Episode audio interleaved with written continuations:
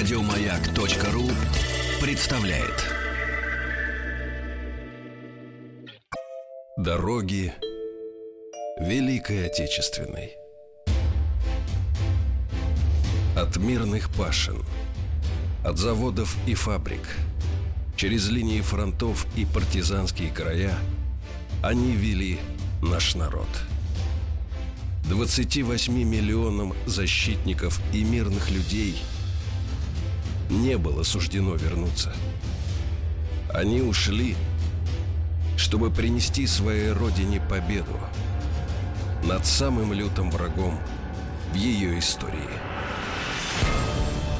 Все для победы. Друзья мои, а, традиционная наша рубрика, наш э, проект с Александром Станиславовичем Коршиновым «Все для победы». 70-летие Победы совсем-совсем скоро, и мы в этой рубрике раз в неделю вспоминаем события, которые происходили как раз вот 70 лет тому назад и на фронтах, и в тылу. Александр Станиславович, доброе утро. Доброе утро. Рады вас видеть, рады. Да, я тоже близок к час Победы и нашего расставания. В этой рубрике, да. Вот, э, ну, сегодня 23 апреля. Э, События, конечно, на основных точках Второй мировой, Отечественной. Это, конечно, прежде всего был Берлин.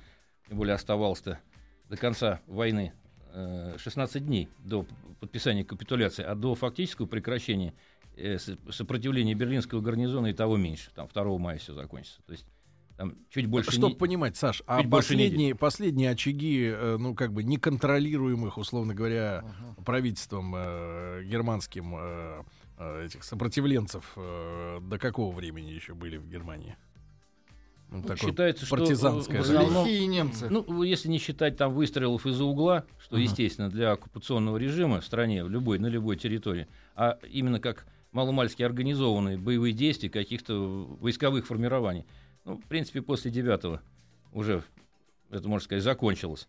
Мгм. Даже вот правительство Дёница во Фленсбурге, которое было образовано, ну, они там э, готовились тоже под эгидой союзников к каким-то вариантам действий, но боевых действий не вели.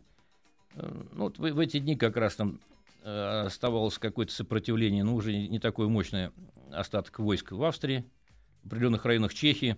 Там в основном наше командование было занято тем, что вместе с союзниками определяли ну, зоны э, э, там, где ответственности, что ли. Это еще не были политические зоны ответственности, а чисто войсковые. Вот на тот момент э, при остановке боевых действий или когда доходили до какого-то рубежа, вместе с союзниками получили указания из, из Москвы наши командующие фронтами, крупные военачальники, вот эти вот войсковые соединения должны были совместно с союзниками через переводчиков, уже непосредственное общение, устанавливать вот эти линии, ну, которые фиксировали то положение, где эти войска остановились. Ну, остатки там еще немцев были в польском поморье, но это уже, так сказать, все несерьезно уже было с точки зрения вот именно стратегической. А вот как раз в эти дни, э, вот первая декада апреля, э, первая половина, третья декада апреля, 20 числа до 25 это, эти события уже историки назовут вторым этапом Берлинской операции. Ну, они же любят все систематизировать, устраивать. Там, э, э, который, э, ну, смысл которого окружение и расчленение войск противника. Значит, этот этап считается с 19 по 25 апреля. А вот 16 апреля, когда началось наступление под Берлином, это были тяжелейшие вот, э, действия по прорыву немецкой обороны. Ну, 20 апреля войска наши, там уже дальнобойная артиллерия обстреляла Берлин, по-моему, несколько снарядов упало в районе рейс-канцелярии, это уже был такой звоночек. А, и э, надо сказать, что э, немцы очень, конечно, сильно сопротивлялись, и наступление шло медленно, вот по 2-3 километра в день. И, в принципе, каждый новый день наступления начинался с довольно мощной артиллерийской авиационной подготовки, которая длилась до 40 минут, Мгм. потому что э, вот э, узлы сопротивления были э, сильные. Надо сказать, что это как раз эти дни, э, на эти дни пришлось последний, пришелся последний день рождения Гитлера, 20 апреля. Мгм. Собственно говоря, ему-то осталось э, жить на этом свете всего ну, 240 часов на, на день рождения последний. 30-го он уйдет из жизни. А, вот такой подарок был к его дню рождения. Значит, 21 апреля уже отдельные части наших войск ворвались на северо-восточной окраины Берлина. Эм, танковые силы обходили город с юга и севера э, и дальше продвигались на запад. В общем, наметились клещи такие уже, которые а, предопределили окружение столицы Рейха. Но э, немцы, да, и командование Ставка советская поставила задачу вот э, в считанные дни закончить окружение Берлина. А немецкой ставки, ну, они предпринимали все меры, как, какие были в их распоряжении, возможно, имея в виду те возможности.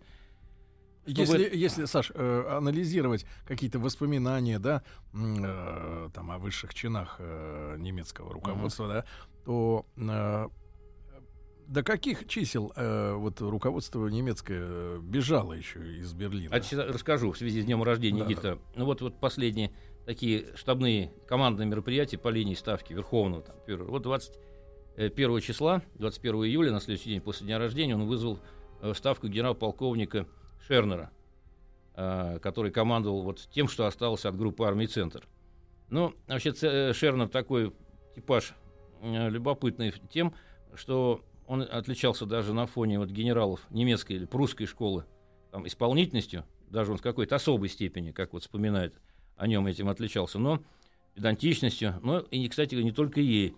А он был очень э, жесток и даже жесток в выполнении указаний, приказов и, прежде всего, по отношению к своим солдатам. То есть безжалостно э, гнал их, если надо, э, в атаке, в, в бой, даже если, так сказать, условия складывались там не для наступления, а для, лучше для обороны. Он есть, выполнял приказы. Ну и надо сказать, что среди немецких солдат он получил прозвище «мясник», вот Шернер.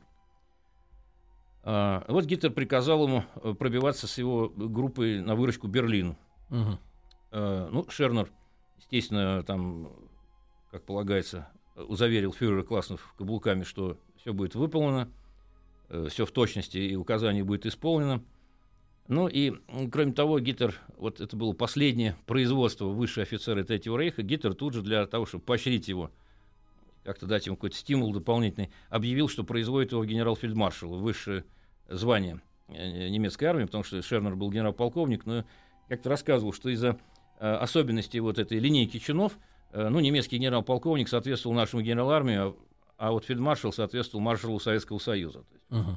Такой расклад был. Э, ну и надо сказать, что Гитлер собрал всех, кто был. Тогда там был Йодль, там был Крепс, вот последний начальник генштаба, ну плюс даже обслугу собрал, чтобы создать такую массовость и некую атмосферу приподнятую, чтобы Шернеру было приятно, что вот он представил его как нового фельдмаршала, и все его поздравляли. Шернер э, после этого, значит, э, уехал э, к себе. Но после вот этой, э, условно говоря, торжественной части чина производства надо было э, обращаться к обстановке на фронте. И тут уже был разговор вот с Крепсом, последним начальником генштаба, Йодалем, э, и они докладывает тяжелую обстановку на фронте, вспомнишь, есть такая действующая группа генерала Штайнера. Это относительно небольшая боевая группа, а Штайнер генерал войск СС. Uh-huh. Ну, Гитлер в эти дни он хватался за любую соломинку. И вот, в частности, тут Штайнер показался, что ему, что Штайнер это может быть тем вот той гирькой, которая перевесит, или там весы немножко подвинет в немецкую сторону, весы, так сказать, э, судьбы. А, ну, и он поставил задачу, чтобы Штайнер ударил с юга и попытался отрезать вот те части советские, которые вклинились в Берлин. Ну, надо сказать, что э, Гитлер сидел вот этот день, 21 до конца дня, и все ждал напряженно э, вестей от Штайнера. Ну, и 22, и 22 продолжал это ожидать, пока информация не приходила. И вот по свидетельству тех, кто остался потом после войны, рассказывал об этой атмосфере в этот день, что Э, вот, эм, и Крепс, э, и Йодль пытались его, э, значит, ну, условно говоря, ну, не развлекать, наверное, а отвлекать от, от, от тяжелых дум какими-то значит, историями пространными о частичных успехах немецких солдат там в Италии, где еще какое-то очаговое сопротивление сохранил, или в Саксонии, ну, где еще были остаточные Но бои. не говорили ему главного. Не говорили. Дороги Великой Отечественной. От мирных пашин, от заводов и фабрик, через линии фронтов и партизанские края они вели наш народ. 28 миллионам защитников и мирных людей не было суждено вернуться. Они ушли, чтобы принести своей родине победу над самым лютым врагом – в ее истории. Все для победы. Итак, наш специальный проект «Все для победы» к 70-летию Великой весны, да, 1945 года с Александром Станиславовичем Коршиновым мы вспоминаем события тех дней 70-летней давности. И вот 20 апреля сидит Гитлер в свой день рождения, 22 в день рождения Ленина сидит. А извест... Но не отмечает. А известий нет. Да, а и вот 23-го, как раз вот ровно 70 лет назад, именно 23-го, вот это его ожидание э, возможных успехов Штайнера достигло пика, и ему надоели эти рассказы Йоделя и Крепса о локальных успехах. Значит, немцы где-то, и он их, наконец, раздраженно перебил. И э, сказал, ну, где, что вы меня ублажаете такими мелочами? Где находится все-таки Штайнер? Они вынуждены были, ну, скрипя сердце, сказать, что Штайнеру не удалось выполнить эту задачу, практически рассеяна его группировка. После чего Гитлер впал в состояние, которое в России у нас именуется ступором, и от ступора перешел к истерике. Но смысл вот э, слова говорения э, заключался в том, что, причем, кстати, вот проявилась такая огромная степень гордыни Гитлера, даже самомнения, даже о самом себе в такой ситуации. А, он, значит, сказал, что немецкий народ не понял моих целей, не понимает моих целей. А, он слишком ничтожен, чтобы их понять и тем более осуществить. Ну, все. А, а, ну, вот и дальше, значит, Я э, и финальная фраза вот меня больше всего на поражает с точки зрения того, что происходит внутри, внутренний мир этого человека, что если мне суждено погибнет, то по, пусть погибнет и немецкий народ, потому что он оказался недостойным меня. Вот Вау. Такая вот значит, фраза. А, ну, э, тем не менее, немецкому народу, если суждено было погибнуть, и Гитлер не собирался это делать вот в сей момент, поэтому все-таки он продолжал импульсивно действовать, предпринимать какие-то меры и вызвал к себе э, военного коменданта Берлина. А он не собирался удрать? Нет, его уговаривали э, уехать на юг, э, скрыться где-нибудь в Австрии.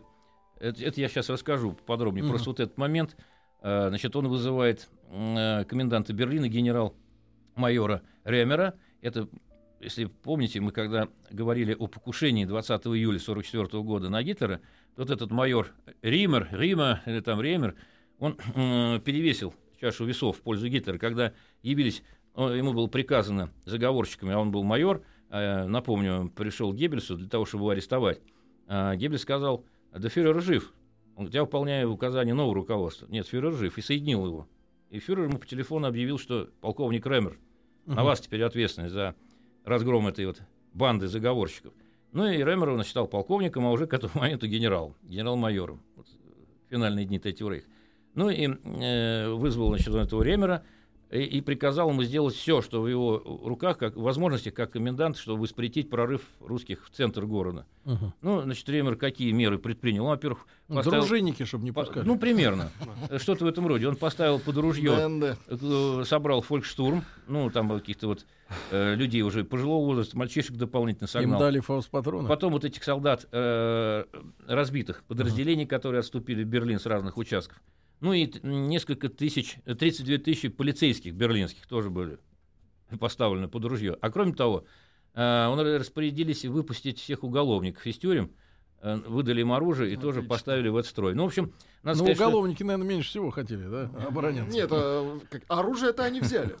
Но, э, Оно Чтобы обменять. Ну, понятно, что такое, что такое разношерстное войско Э, это не то, что организованная э, закаленная Саш, армия. А потом, может быть, возникали их, цифры или по вашим ощущениям запасов э, оружия, я имею в виду патронов, хотя бы тех же, в Берлине вот этих последних там двух недель, насколько бы им хватило? Вообще говоря, в целом. Э, у них был дефицит вот, тяжелой бронетехники. Топлива. Что, э, топлива. Да, самолетов было довольно большое количество, многие потом достались как трофеи. Но вообще говоря, по, по складам, по всему Рейху боеприпасов было очень много. Угу. Ведь э, не случайно позже, когда все это, ну, большой, большая часть этих трофеев досталась, кроме союзников, и, и нам, и, особенно Чехии с ее запасами, как мощ, мощный промышленный цех, то ведь э, после, э, после окончания войны, когда уже мы подошли к началу холодной войны, и возникло новое, в мире политический ландшафт стал возникать, уже появился, скажем, Израиль на Ближнем Востоке, проект, так сказать, во многом сталинский, то Израиль на тех порах оружие поставляли и бывшая немецкая. Да ладно. Ну да. Угу. Да, так что вот там и стрелковое оружие да, было. Не надо через Чехию. не надо. И, и истребители. Истребители, кстати, вот после войны какое-то время продолжалось производство этих истребителей Мессершмитт 109 э, на территории Чехии. Угу. Но поскольку был дефицит оригинальных моторов Daimler-Benz, там были уже, по-моему, на поздних версиях наиболее мощные моторы от 1650 до 1850 сил, то э, ну, в запасе приспособили более э, менее мощный двигатель ЮМО. Это немножко отразилось на носовой части самолета, на капотах, но в принципе это был тоже Мессершмитт уже под названием чешским Си 199. Вот его... такой помедленнее Мессершмитт. Да, помедленнее, да. Его выпускали. Чуть загашенный. И он был как раз вот составил а, в 49 году там основу ВВС Израиля на, на тот момент. Вот. Так что оружия было много. Большое количество. Угу. Э, так вот, Гитлеру предлагали вот, значит, путь на юг. Да, да, Реймер вот собрал 300 тысяч человек, ну, то, в общем, толком из этого ничего Тут не вышло. На а две Гитлер... недели есть все включено. Тур. Да, а Гитлер Автобусный. Как раз...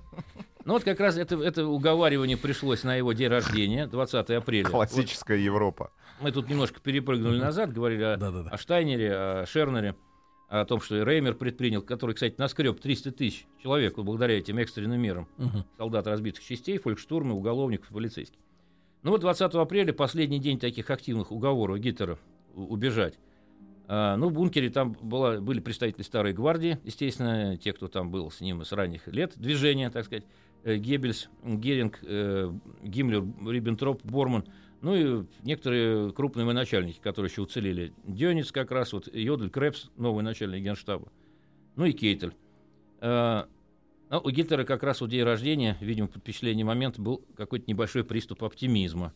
Вот он говорил, что все-таки на поступах Берлина русские потерпят страшное поражение, какого у них изо всех, что у них случались за годы войны. Ну, вот видите, потом через пару дней это сменится. Загадал Сменится уже э, пожеланием, что если немецкий народ недостоин его, то пусть погибнет. То есть вот угу. такая быстрая смена, как вес... погода весной. А из этих ребят-то, которые с ним сидели вот в день рождения, ведь кому-то удалось же смыться. Ну, конечно. Вот, кстати, те окружавшие не были столь наивны, э, чтобы поверить вот в эти уже сказки, что э, русский потерп самый страшный из всех поражений. А, э, нет, атакующие а. русские э, они поняли, что там еще день-два коридоры будут для отхода отрезаны, и некоторые из них принялись э, вот праздничная церемония, связанная с днем рождения, перетекла как раз в попытке убедить его уехать.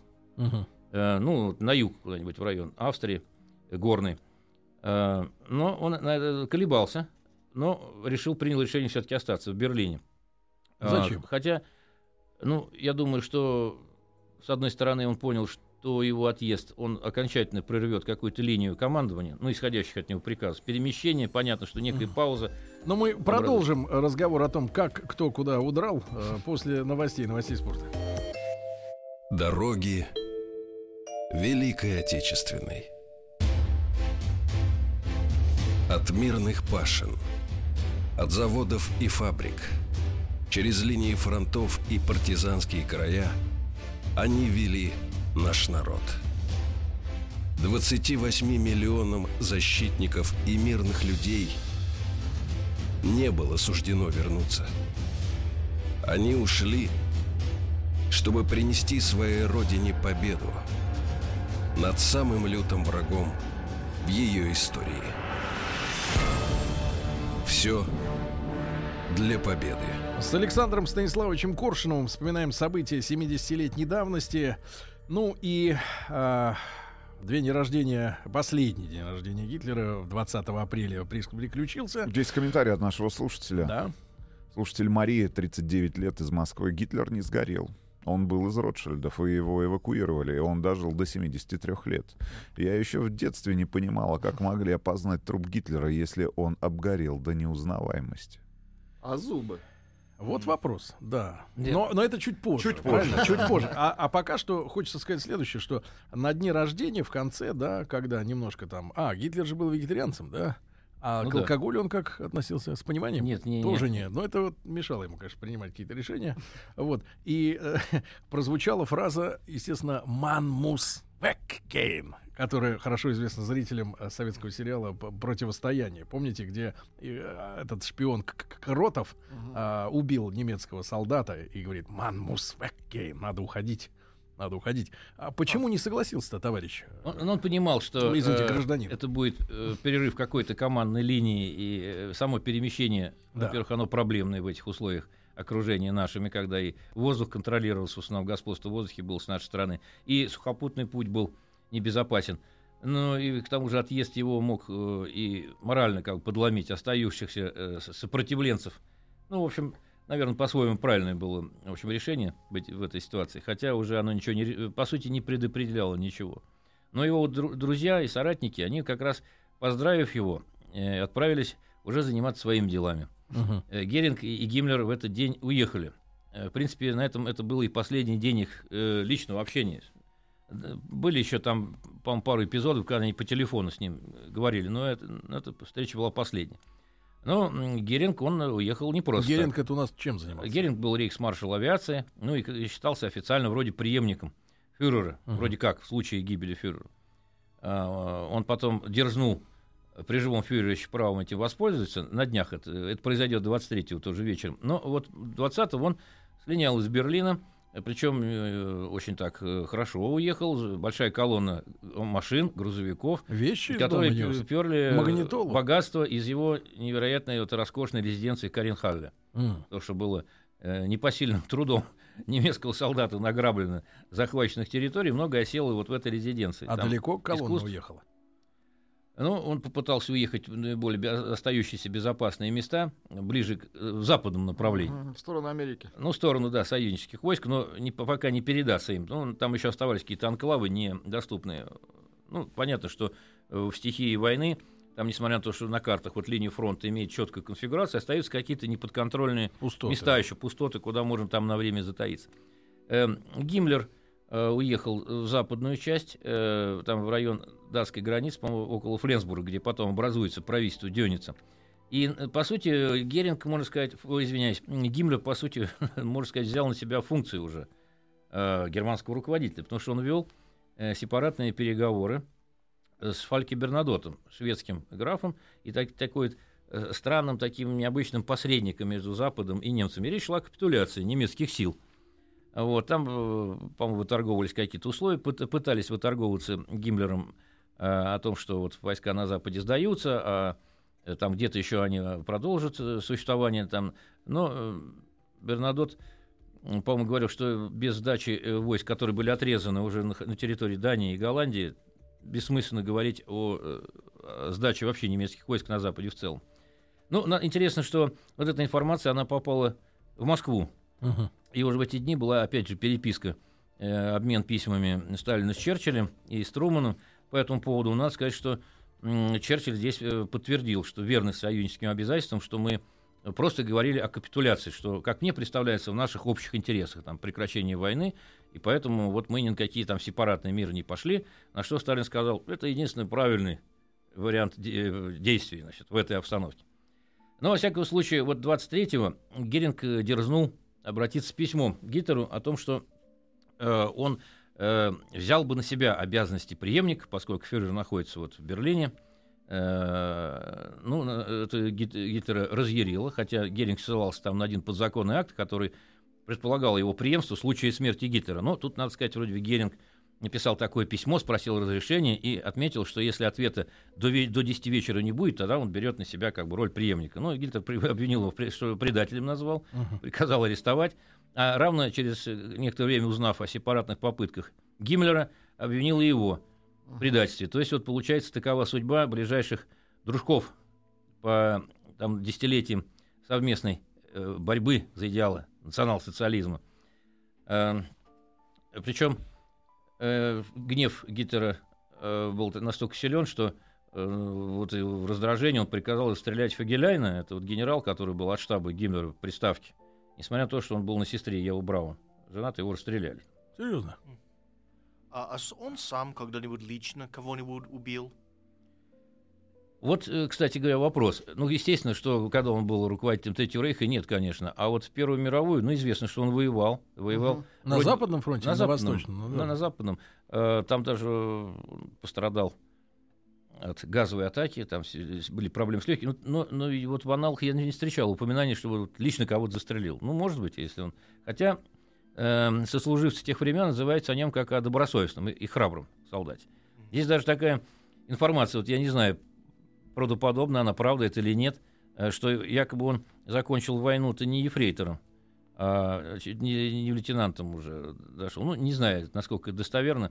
Но дело в том, что вот это вот, Архивы э, этот, этот момент там ефрейторский, он использовался в пропаганде как способ уничижения. Ну, э, с другой стороны, а, там бывший ефрейтор. Ну, Это, мне кажется, не самый сильный элемент критики, он такой поверхностный, потому что многие люди э, с обеих сторон в войне, ну, кто до- достиг э, позиции там какого-то талантливого военачальника, который свою какую-то, значит, нес лепту в боевые действия, остался в военной истории, они многие были выходцами из, из нижних чинов. Взять нашего героя Константиновича Жукова или Рокоссовского, который э, Первую мировую Первую тоже мировую были начинали маршалами, солдатами, и там э, к концу войны, ну, в унтер-офицеров, сержанты вышли, не больше того. Ну, и тогда это все равно, что сказать, а, эти бывшие сержанты что-нибудь там на команду. То есть это, мне кажется, не совсем тот аргумент. Он такой, может быть, он для лет войны и годится, как вот текущий, сиюминутный, но для серьезного анализа он как бы не работает, потому что, ну, все мы, все мы проходили разные и периоды жизни. Если вспоминать наше детство, да, когда мы там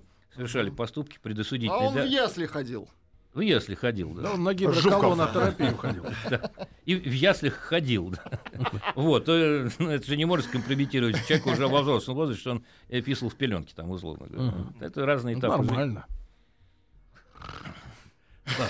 Так вот, а, а- а что Борман? Вот про Бормана-то ходят слухи, что не нашли его, да? Или нашли Бормана? Вот Борману действительно история не- непонятная, потому что он, э, видимо, хорошо... Он, во-первых, был э, рейхслайтером, то есть э, ну, генеральным секретарем партии.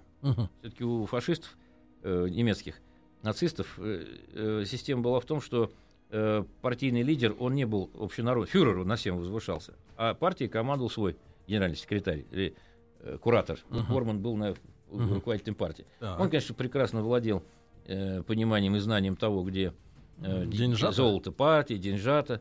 Вот.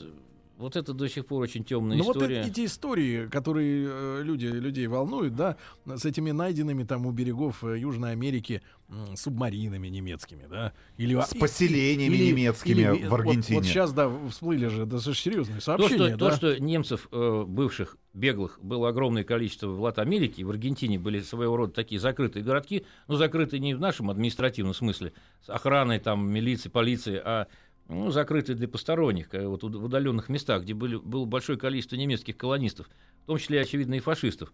Это да, тем более была еще организация бывших членов СС, ОДЕССА, она по аббревиатуре напоминает латинское написание города Одесса. Э, э, Там активное участие одним из руководителей был Лото Скорцени, скрывавшийся уже Это при который, Франко. товарищ, Супершпион. итальянца-то Супердиверсант. Супердиверсант, который Муссолини освобождал. Да. Кстати, вот в эти дни, 23 апреля, пришло для Гитлера еще одно неприятное известие о э, жуткой кончине Муссолини с любовницей Кларой Питачи, которых побили, поубили и повесили вниз головой толпа. Э, Вот. Э, И поэтому вот эти вот после войны, вот эти организации бывшие, она, конечно, помогала своим где-то скрываться, укрываться. Но, с другой стороны, была, например, организация такая международного масштаба Семена Визенталя, Центр э, документации, Поиска. поиска нацистских преступников. Они многих нашли и спустя много десятилетий после войны. Поэтому трудно представить, чтобы какие-то крупные деятели ну, могли попасться в руки. Но тело не нашли. Нет. А, Хотя вот последние годы э, издавались и в Германии некие книги. Вот я помню, одна из них там пишет уже ныне человек там где-то 65-летнего возраста, у которого отец якобы работал э, в системе Анненербе, и который потом удалось ему семьей бежать в Латинскую Америку, по-моему, в Аргентину или в Чили, сейчас не, не упомню. И что вот якобы после смерти отца он находит на чердаке значит, заповедный сейф, который отец ему запретил открывать при его жизни, и там нашлись какие-то документы и будто бы письма, уже э, адресованные значит, э, на немецкую базу в Антарктиде, Ное Швабенланд, э, и подписанные никем иным, как чуть ли не Гессом. Хотя Гесс был уже давно в руках англичан, бежав в 1941 году туда. Вот. Э, Ну, э, утверждается, что на Были построены какие-то гигантские подводные лодки, которые перевозили транспортное оборудование, специалистов в Антарктиду, и что там было основано такое поселение очень... Ну, это, по-моему, очень фантазия. Подо, Это- подо льдом? Э, ну, где-то, да, Погодите, но э, ведь э, есть земля, версия, район- Нет, нет, давайте так. Земля Санникова. Что мы говорим об Антарктиде? Земля Санникова, На правильно? Луне вон То Голливуд есть они ушли вот в эту воронку в южном полюсе Земли, правильно? Перестаньте. И Но там на самом встретили деле, динозавров. Ведь э, были же какие-то базы, да, которые обеспечивали, я так понимаю, и топливом, и каким-то провиантом, и в том числе в наших северных широтах, транзитные, Были, немецкие. были. Даже вот есть информация такая смутная, сейчас только вот начинает исследователь ее копать, что у нас же наш север был практически не, кон- не под контролем. Вот Заполярье, з- особенно зауральские зоны, богатые ископаемыми, и что вроде бы э, немцы использовали, в том числе и наших пленных, которых доставляли в эти малоконтролируемые районы в годы войны, и там вели какие-то разработки вот, полезного сырья. Ну, есть военные историки, которые этим занимаются. Вот это довольно интересная тема, перспективная. Может быть, так и было, потому что ведь Северный флот, он самый был молодой у нас, он появился в 1931 году, и к началу войны он был самым небольшим, компактным. А тем более севера не так были освоены, как уже в пиковые советские годы, там, к 80-м годам. Что это была колоссальная, там, э, от Чукотки до, э, до Кольского полуострова заполярная зона, плохо подконтрольная, потому что там героические рейды полярников, это, так сказать, разовая экспедиция на Луну. По сути дела, как другая планета. Да, ну вот а по поводу Антарктиды, значит, упоминались в этих книгах и вот эти спецлодки, которые были построены, якобы там э, верфью Нептуния. Но вот почему-то в официальных списках, где не ищешь перечень, потому что при желании можно легко найти там, скажем, список всех подводных лодок в Александр, Германии, построенных Александр. Станиславович Коршунов, спецпроект «Все для победы». Да, у нас э, сегодня э, в эфире. Если у вас не получается послушать э, по радио, тогда, пожалуйста, воспользуйтесь э, подкастами. На сайта нашем сайте. Радиомаяк.ру, iTunes, все вам в помощь. Дороги Великой Отечественной. От мирных пашин, от заводов и фабрик, через линии фронтов и партизанские края они вели наш народ. 28 миллионам защитников и мирных людей не было суждено вернуться. Они ушли, чтобы принести своей родине победу над самым лютым врагом в ее истории. Все для победы.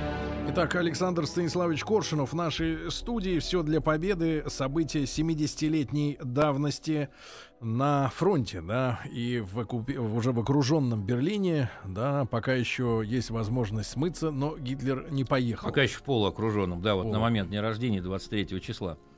Э, э, Вот эта задача окружения, она э, была выполнена э, 24 ну, 25 можно сказать, что она была э, уже точно э, завершена.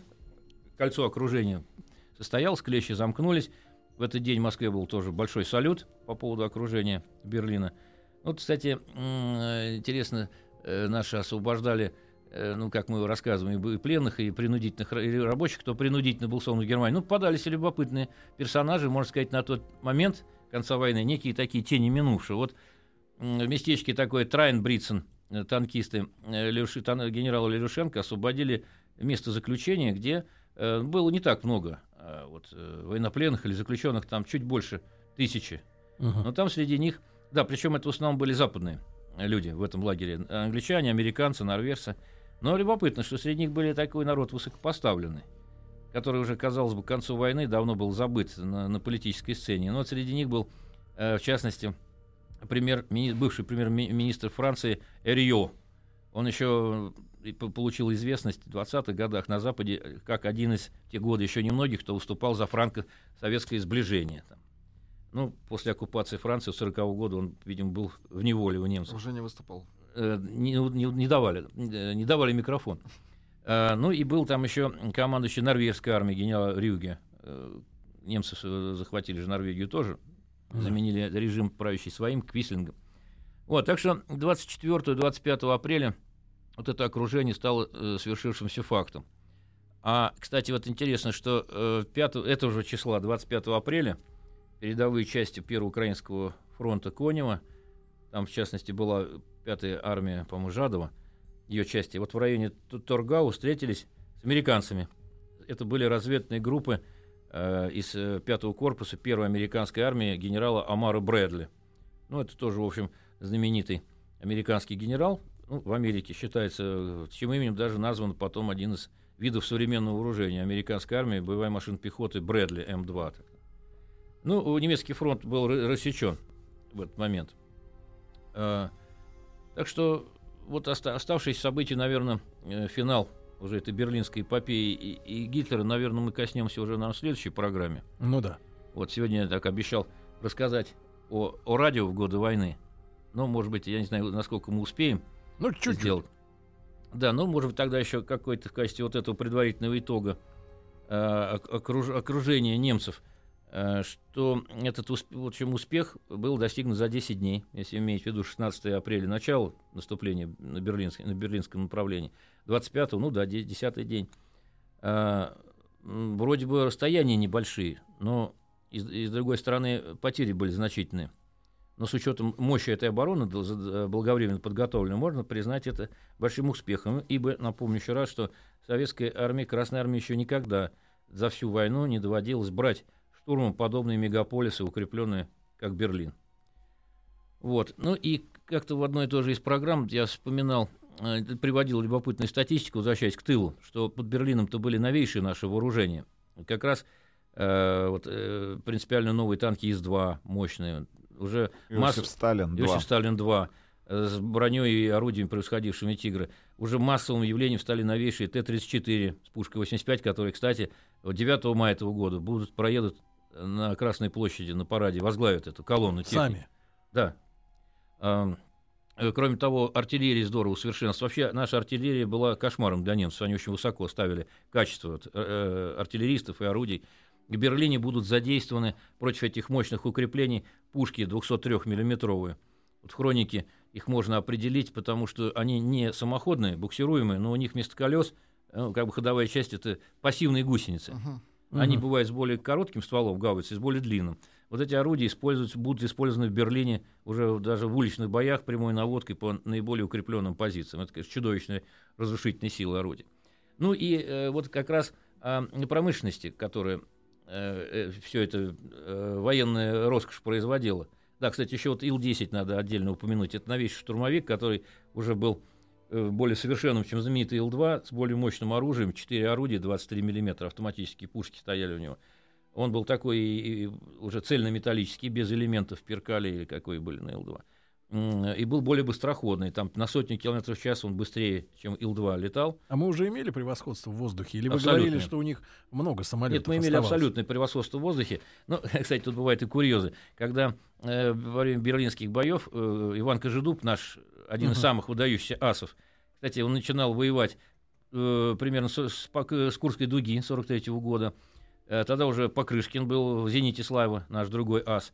И, но надо сказать, что темпы э, набирания рейтинга у Кожедуба были невиданными по нашим меркам. Ведь до конца войны он сбил, к концу войны 62 э, немецких самолета, э, а Покрышкин чуть меньше, 59. Ну, правда, Покрышкин к тому времени командовал уже Курску, по-моему, авиационным э, полком, потом дивизией, и сам уже меньше летал. Мгм. Хотя, кстати, Покрышкин летал на американском истребителе «Кобра», который очень любил за мощь вооружения. А, а, Кожедуб на Ла-5, лучшем советском истребителе, на, а, регионального производства. Так вот, Кожедубу удалось сбить э, реактивный Мессершмитт 262 в боях под Берлином. Он же не мог за ним угнаться. Это использовали как вот наш, э, наша техника лучше. Но это не совсем корректное сравнение при всем уважении к этому достижению и мастерству Кожедуба. А дело в том, что он находился э, в посадочном режиме. Самолет обычно идет на небольшой скорости, и он, видимо, не, не, не заметил Не, не увидел. противника. Ну, это бывает, да. Что, ну, но сам факт многие годы использовался просто без деталей. Вот на Ла-5 сбил реактивный. Ну, Мгм. дальше думайте, Звучит что хотите. хорошо. Мгм. Да, звучит хорошо. Но это не умаляет, конечно, достоинств наших вот летчиков. Тем более, что немецкие пилоты, как правило, за войну выше рейтинги вот, побед имеют в истребительной авиации. Но, тем не менее, если такие пилоты у нас были, не только Кожедуб, Покрышки, у нас десятки летчиков, имевших 50-40 побед э, вот, над такими крупными асами.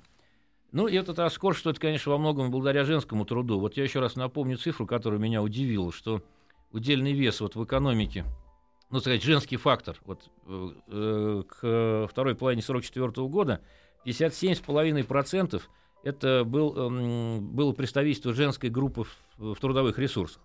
Конечно, по разным видам промышленности они распределялись неравномерно, но это всего по народному хозяйству. Ну, например, вот э, среди э, такие данные есть э, токари, э, это 33%, ну тоже большой, то есть каждый третий э, токарь в СССР того времени был Женщина. женского пола. Сварщики 31%, а слесари поменьше, ну, ну тоже много, 12%. А, в общем, вот э, это был пик, вот женская трудовая Хорошо. активность. Александр Станиславович, спасибо вам большое, как всегда. Мы встретимся На следующей на неделе. следующей неделе, да, чтобы уже завершить наш специальный проект «Все для победы». А, Александр Станиславович Коршунов. Слушайте на сайте радиомаяк.ру в подкастах. Вам хорошего дня. До завтра. Пока. Еще больше подкастов на радиомаяк.ру.